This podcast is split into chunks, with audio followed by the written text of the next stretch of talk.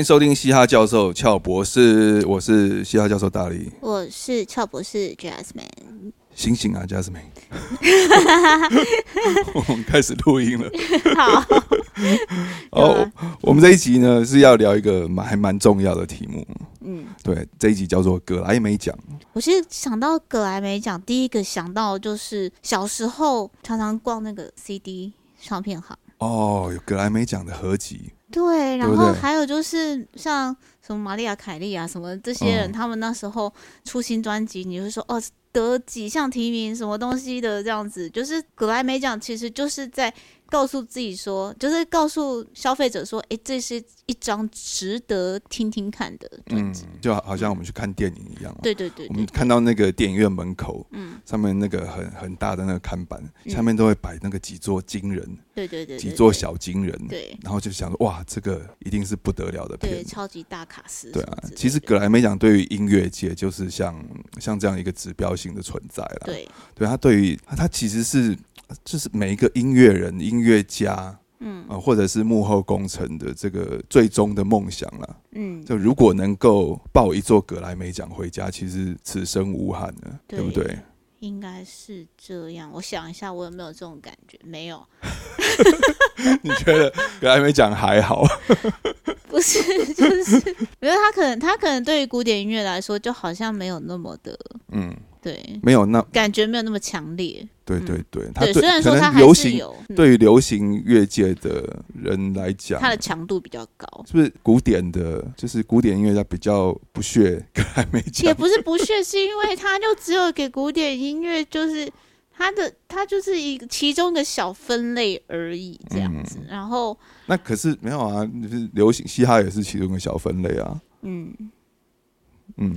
嗯，你们比较自视甚高，不需要格莱美奖的肯定。没有哎，也不知道，没有，应该是我个人的感觉啦。就是就是因为你会觉得说，很多很厉害的、很值得推崇的音乐家，他们可能就是在我们的心里面，他们的地位都远超过远超过格莱美。对，在你们的古典音乐这个领域，其实应该很多人是没有去。就有就算有作品，他也不一定会报名。对啊，其实我觉得就是时代的关系，因为古典音乐不管说我们我们我们现在会会说，呃，古典音乐其实，在我们手上还是在继续发展。可是它有百分之八十以上的东西都是在复习以前历史的东西。对，但是那些那些百分之八十，其实又有大概有百分之九十是没有参与到有格莱美奖这个嗯这个时代的。嗯，所以对于古典音乐来说，它就真的比较强度就没有那么对，比较尴尬。对对对，对啊。但但格莱美奖对于流行音乐来讲，是真的就是非常非常重要。对，它就是非常指标性，它是全球性的嘛。嗯，对啊。比如说像台湾呃，在独立乐界有金鹰奖，那流行乐界有金曲奖，嗯，那格莱美奖就是一个全球的指标啦。格莱美奖我们每年都会看。可是我以前看呢，其实就是觉得这是一个台湾人没办法跨进去的一个奖项。但是你知道吗？今年有台湾人得奖，这就是为什么我觉得一定要介绍一下格莱美奖的原因。哦，今年得奖的奖项是什么？最佳包装。好，你们 你为什么要笑出来？没有，因为它不是音乐创作，就跟我刚开始期待的那个。有一点，有一点落差，对不对？一样，但他还是很优秀，还是值得恭喜。对对，当然，因为包装设计这这一块啊，嗯，它其实比较跟音乐无关，嗯，但它是一个，就比如说。我们我们现在比较少去买唱片了。嗯，以前我们到唱片行，嗯，我会先看到说哇哪一个包装吸引我，我然后再拿起来看，想说哦这内容是什么？但就是有一些就包装比较，比如说比较没有花钱设计，比较便宜还是什么的，可能你就不会去注意它。嗯，对啊，所以包装其实，在在唱片唱片行业来讲，其实是一个蛮重要的一个入口。真的，对他有让就是这些乐迷带领你进入我的音乐世界的那种感觉。我先让你看到我的包装，对对，先让你看到我整个视觉，然后你可以你可以感觉到说，哦，我是什么样子的音乐，我要传达的意念是什么？对对对，其实他你刚说的这个意念，其实真的是真是很重要，因为有时候这个包装传达出来，就是音乐的画面就会跟我们的听觉就会结合在一起。对对对，那个。乐迷啊，歌迷啊，就是比较容易，比较容易产生共鸣，也比较容易理解对音乐的内容。对啊，呃，就就你有一个好的包装的形象的话，你那个画面等于说你你歌曲的演绎被具象化了。嗯，就除了 MV 之外，嗯，包装它也是一个很重要的一个形象。真的，就包括比如说艺人的包装，嗯，唱片的包装设计，还有 MV，这个就是音乐的具体的表现的一部分啊。我可以岔题一下吗？嗯，你说。我突然很想请问你有没有？不是啦，没有，只是因为我们说要包装啊，然后我就想到，你有没有看过任何一张专辑，就是它的包装跟你后来听到的音乐完全扯不上关系？有啊，超多的啊。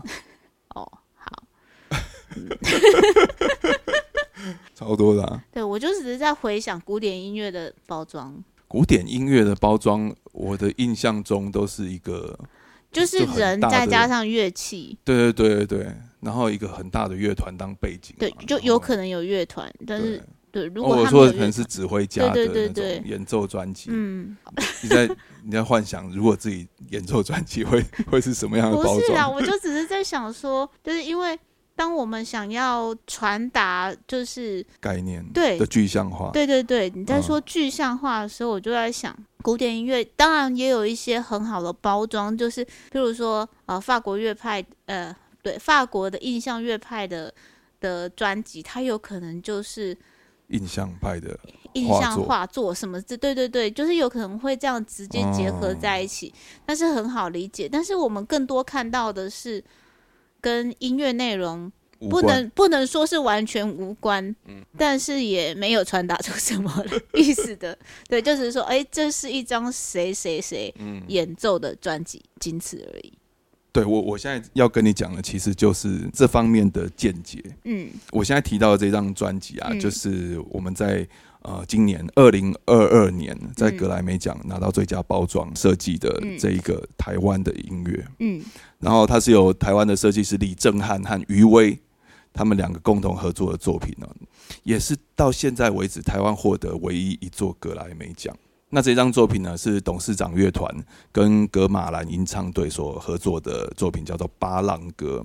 那他们歌。对对，然后它里面还有一些，像以前你听到什么饮酒歌啊，就是早期啊国我们的国宝郭英男先生所带领的马来吟唱队。那现在的马来吟唱队其实是郭英男先生的儿子，嗯，等于说是第二代了。OK，对他们换的就是已经几乎是已经换一批新血了啦。然后我看他们现场表演，其实有一些年轻的面孔。其实年轻的一代对于这个马兰吟唱队可能比较没有那么。多的印象，可能是都没有什么印象。对，可能比较对，包括我刚刚讲的这个《老人饮酒歌》。《老人饮酒歌》其实大家听到可能会会会觉得在哪里听过。对对对，就是那种哦，对对对对对。其实那首歌到现在听，我还是觉得很棒。对啊，对他不管什么时代听，因为他不像一般的流行音乐嗯一样嗯，他比较没有那种时呃时代的那种感觉嗯。像像这种民族音乐，其实都有这种都有这种特性啊。对，你一听会觉得哦，它好像代表着一个民族，嗯，但你不会觉得它过时。它就是可以，那就是为什么它可以传承下来吧？我觉得。嗯，对啊。然后我来讲一下这个这个包装设计好了。对，其实呃，它就你刚你刚刚讲的那个问题，就如果嗯。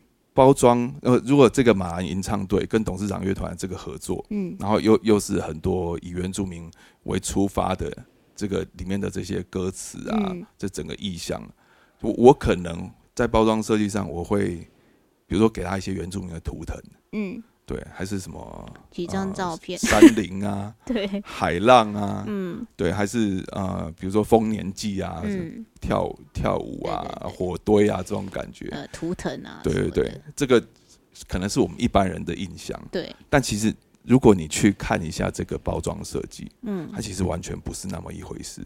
怎么说？你你有办法？你有办法用言语具象化？它整个包装堆叠的很立体。哦，嗯，它是用很多的，就是有有一点像呃有厚度的纸板，就是用堆叠的方式啦，嗯，然后去呈现出这个形象。可以看到一个就是一片海岸，它直接用这种利用这个纸的特性，嗯，去做出这个东部的海岸的这个立体感，嗯。对我，我觉得会让我印象很深刻啦。对，而且格局好像就放的比较大。对对对，嗯，就不会那么狭隘。这毕竟人家是做设计的，真的。对啊，有用心。而且其实我高中也是学设计的，真的 啊。那我就想不出来这一个。但我觉得这个包装真的看起来真的是很酷啊，而且它是可以，呃，它是像一本书一样可以这样打开来的。嗯嗯。那我现在看到图片也觉得，嗯，很蛮厉害的，真的。对啊，如果现在呃台北还有唱片行的话，我应该是要去哦，网络上可以买一张来收藏嗯，对啊，因为我这个东西是值得收藏的，就里面的音乐跟包装。哎，我其实真的很想念以前那种，就是可以看得到实体 CD 的那种，那种。现在现在要看实体 CD，你只能网络上找。真的。想买都不知道去哪里买。我觉得以前就是那种，就是你只要看到他们的那个设计啊，然后或者是就说就说是照片好了，你也会很期待说这是歌手他的主要的形象，他的妆是什么样子，你都会觉得每一个细节都看得很有趣。嗯，但现在好像就没有那么强烈的感觉。嗯，现在比较注重的可能是那个，就是你在 iTunes。在 Apple Music 上面看到的那一张照片是是什么？对，那张照片又没有啊，那那张照片在平台上面又不能放大。对啊，哎，你现在这一代的年轻人，他们真的没有经历过那种唱片包装拆礼物的感觉。对啊，嗯，那对我来讲很其实很重要，非常重要啊！我还很喜欢那个什么哦，我还很喜欢站在那边试听的那种感觉。好了，我觉得要让大家听一下这张专辑里面很重要的一首歌，叫做《拜访歌》。拜访歌，嗯，来听听看，听完再讲。好。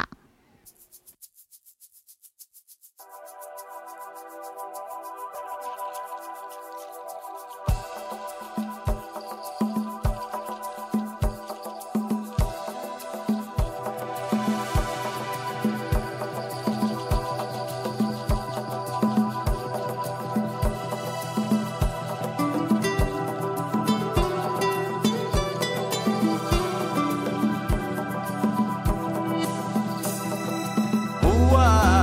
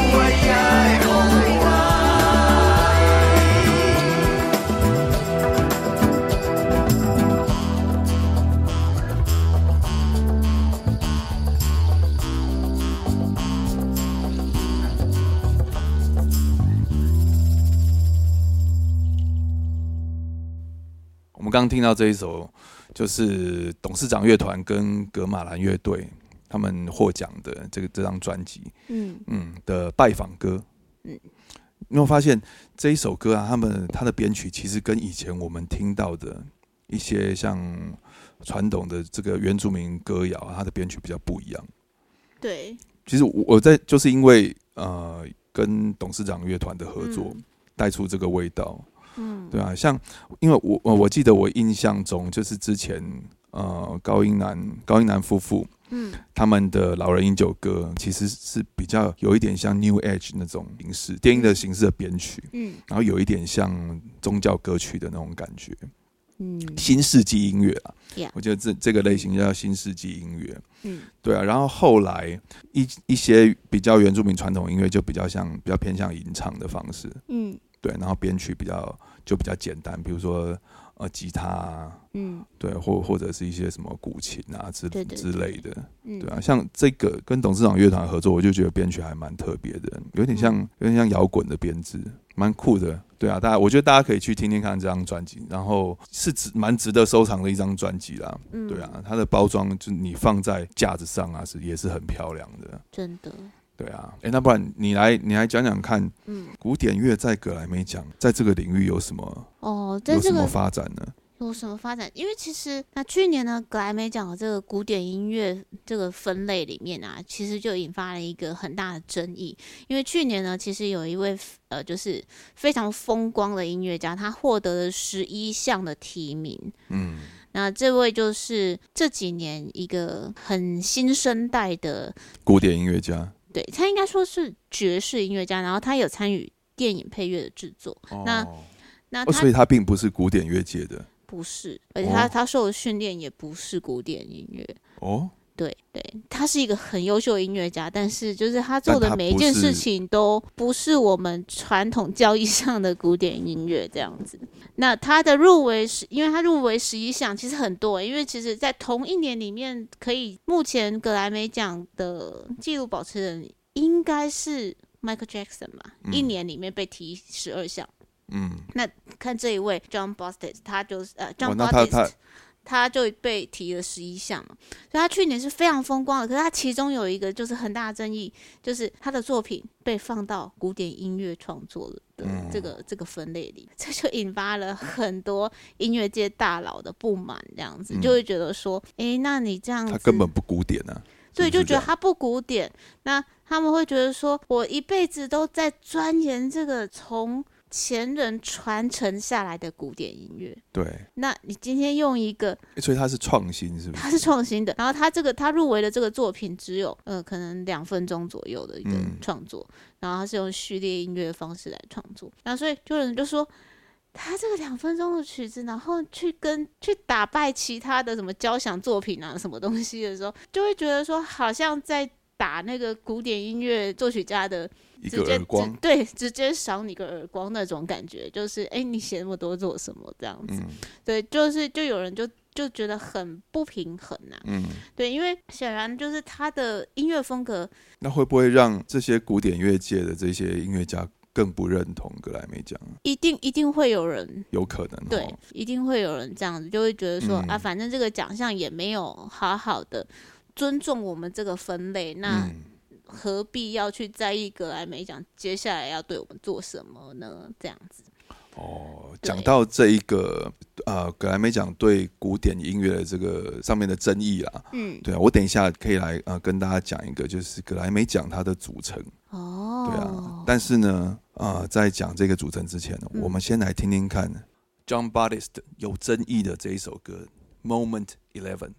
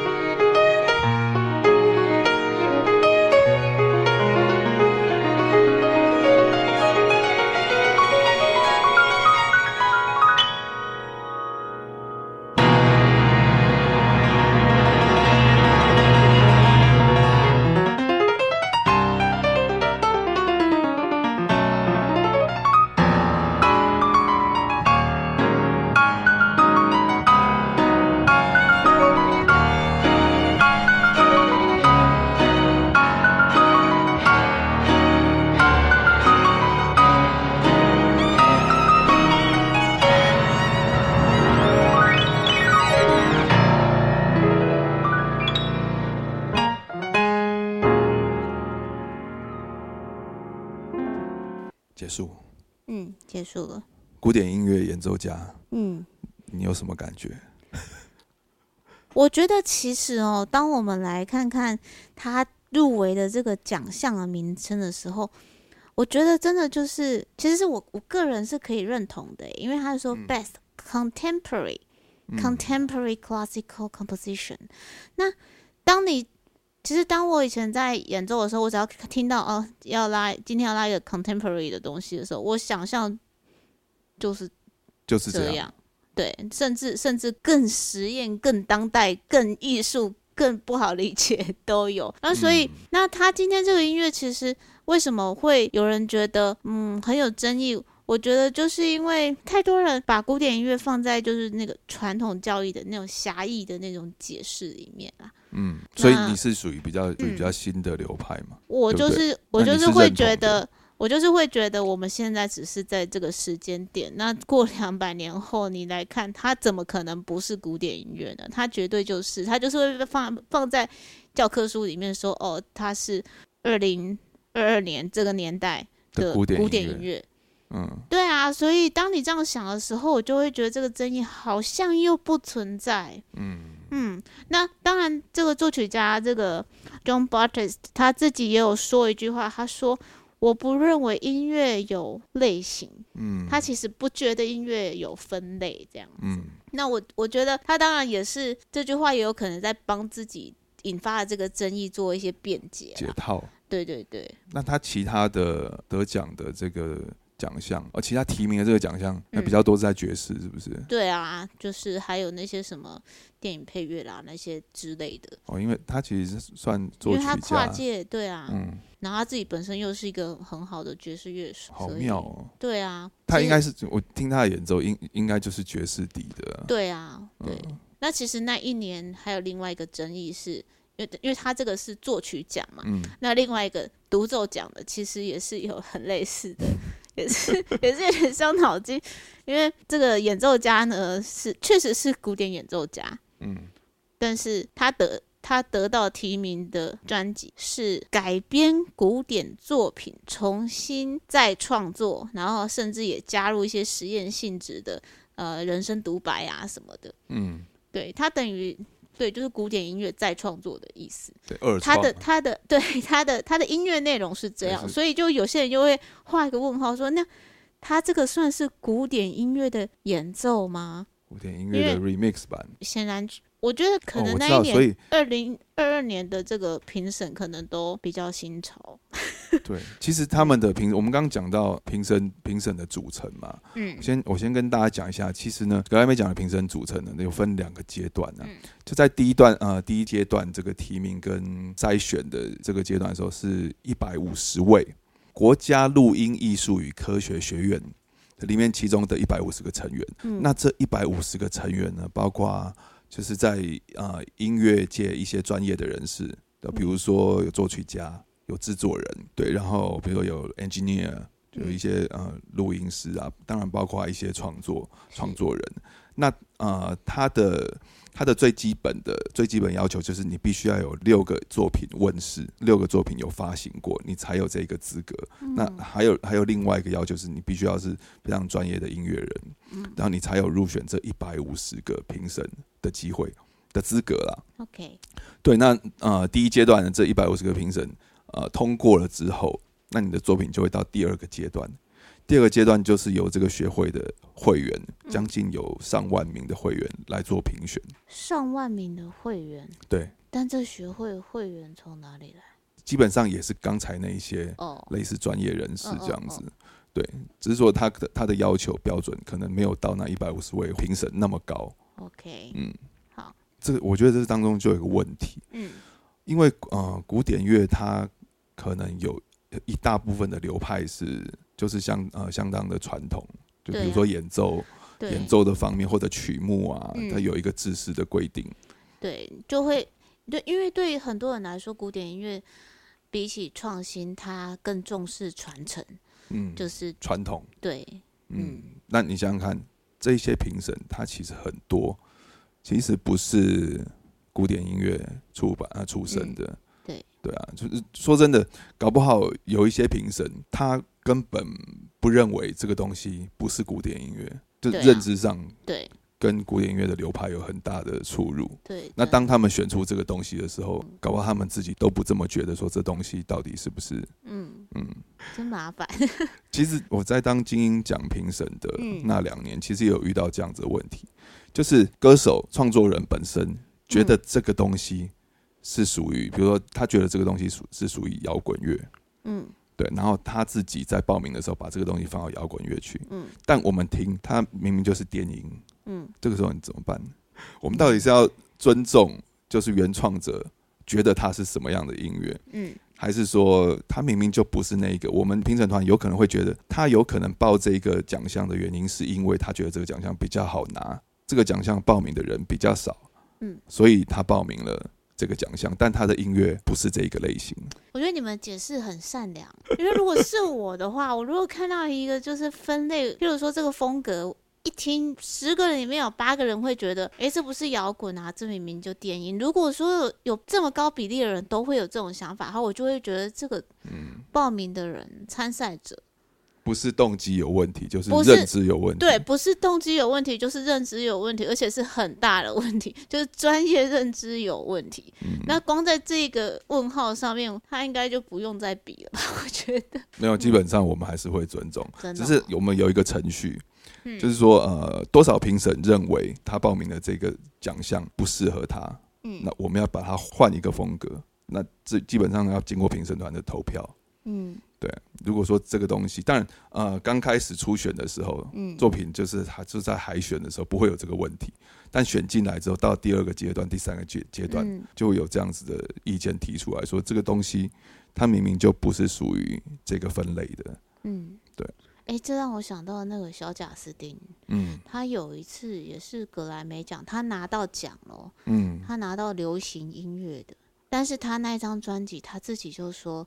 这整整整张专辑几乎都是根本就是 R&B，流行 R&B 是流行音乐啊。他不高兴说他不是拿 R&B，他觉得哦，为什么给他流行音乐的这样子？我刚刚的疑问其实就是你刚说出来那句话，R&B 也包含在 流行音乐里面啊，嗯，对吧？哦，所以因为其实 R&B 是流行音乐里面一个比较小的分类啊，但其实。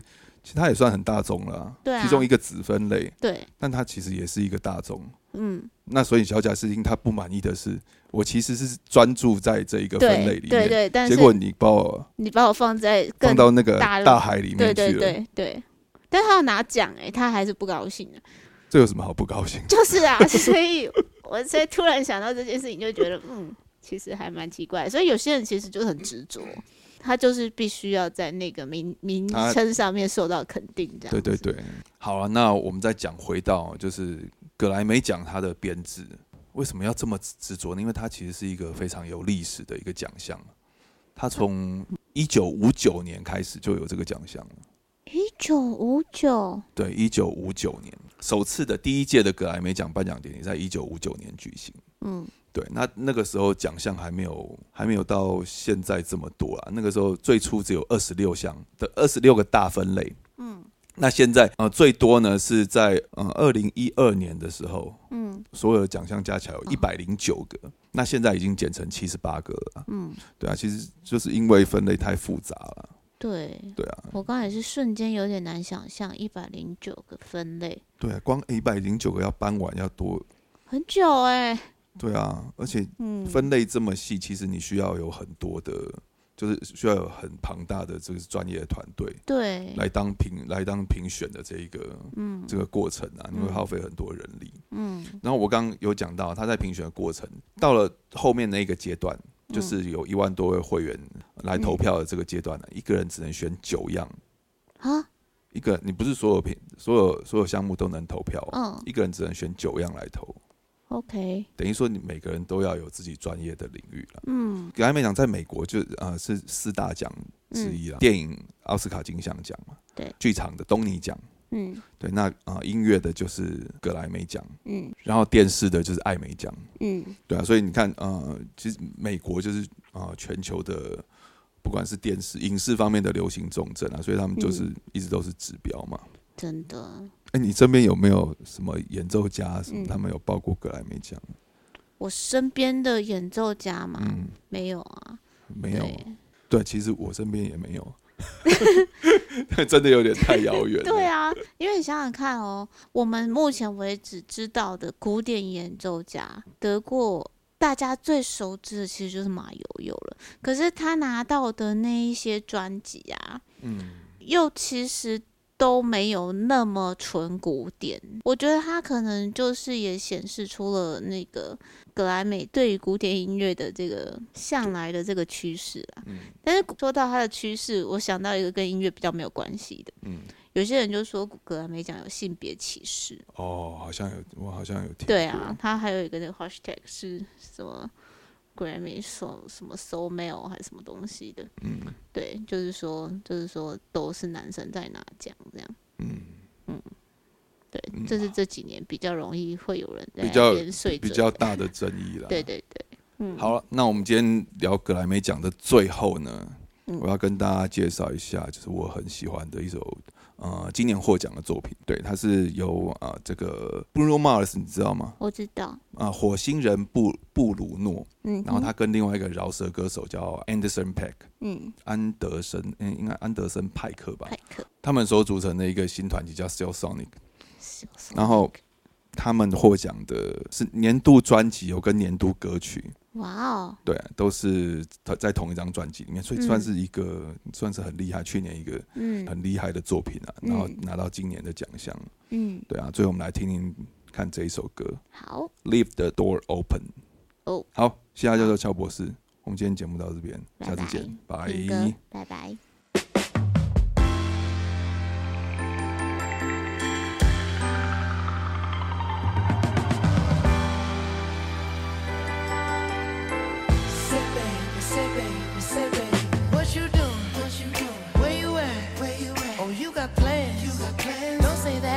I'm sipping wine sip, sip. in a robe.